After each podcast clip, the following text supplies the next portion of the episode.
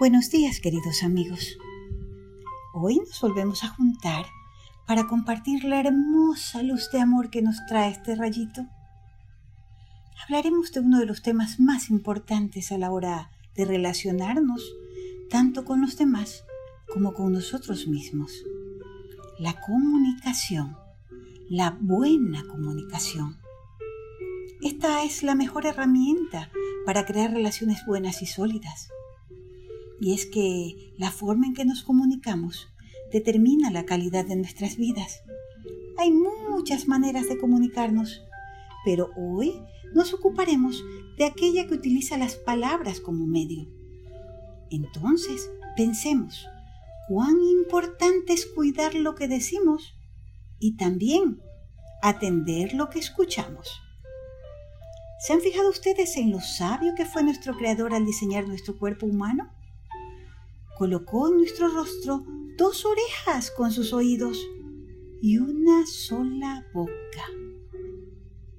¿Qué nos habrá querido decir con esto? Yo creo que sencillo, que escuchemos el doble de lo que hablemos, que cuidemos lo que decimos, que usemos buenas palabras, porque podemos cambiar nuestro mundo si usamos buenas palabras. Si nuestro mensaje tiene la claridad necesaria, podemos evitarnos muchas tristezas porque alejaremos los malos entendidos. Y es que la peor distancia que hay entre dos personas son los malos entendidos. Por suerte, la bondad hace milagros. Y así como el sol derrite el hielo, la bondad evapora los malos entendidos, la desconfianza y también la hostilidad. Por eso hoy les traigo una historia que nos podrá demostrar con facilidad la importancia que tiene el que nos comuniquemos de una manera adecuada. ¿Qué valor se pone en juego allí? El amor. Y el subvalor de hoy es la buena comunicación. Esta historia tiene por título Los mensajes incompletos. Cuentan que en una ocasión un rey le envió un mensaje escrito al soberano del reino vecino y el mensaje decía así, Rey Leonardo, enviadme un cerdo azul con cola negra, porque si no... Y eso era todo lo que decía.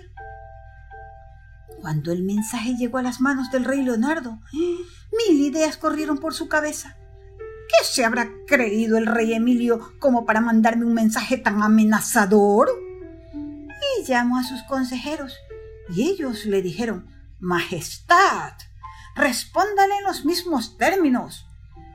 Y él así lo hizo. Entonces el mensajero real llevó la respuesta hasta el palacio del rey vecino. Y la respuesta decía así, Rey Emilio, no tengo ninguno, pero si lo tuviera... Y nada más. Al recibir esta respuesta, el rey Leonardo se sorprendió, consultó a sus consejeros y estos le dijeron, Majestad, te está desafiando, haz algo.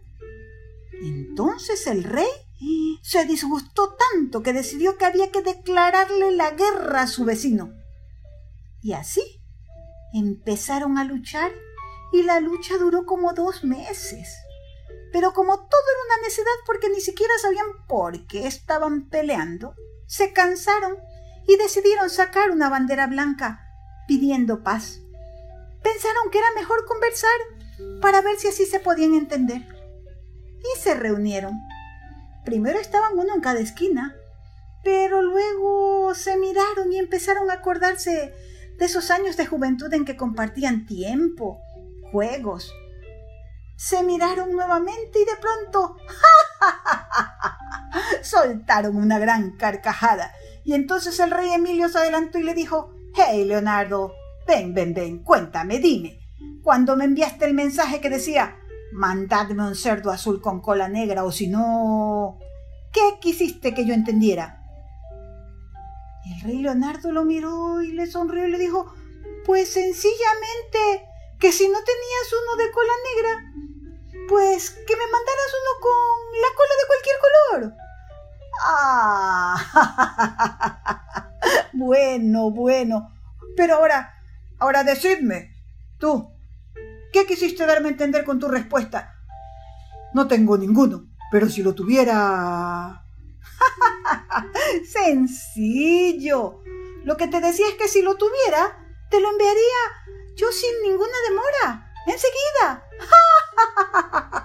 Así era todo. Ay, hermano, qué necios hemos sido.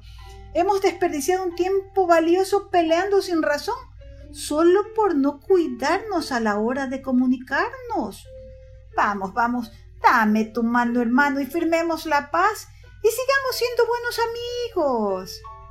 Y así la paz fue concertada y esta historia escrita en letras indelebles para que sirviera de advertencia a los futuros reyes, porque no querían que se vuelva a repetir esta historia.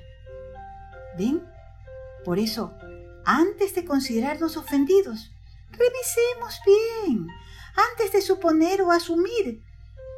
Probemos un método que es infalible. Preguntemos. No demos nada, nada, nada por hecho. Si tenemos dudas, busquemos aclararlas. Y si hay sospechas, preguntemos. Suponer hace inventar historias que solo envenenan el alma y que muchas veces no tienen ningún fundamento. Por eso, no supongamos. Y para evitar malos entendidos, mejor cuidemos que nuestras palabras primero pasen por el filtro del corazón antes de que salgan de nuestra boca. Cuidemos lo que decimos, porque una palabra puede crear un cielo o también puede traer mucho sufrimiento. Tratemos de que lo que digamos sea bueno, bello y valioso como nosotros. Que nuestra comunicación vaya más allá de la cabeza, que sea de corazón a corazón. Y así aseguraremos una vida tranquila, una vida feliz, una vida en paz. Es lo que todos queremos, ¿verdad?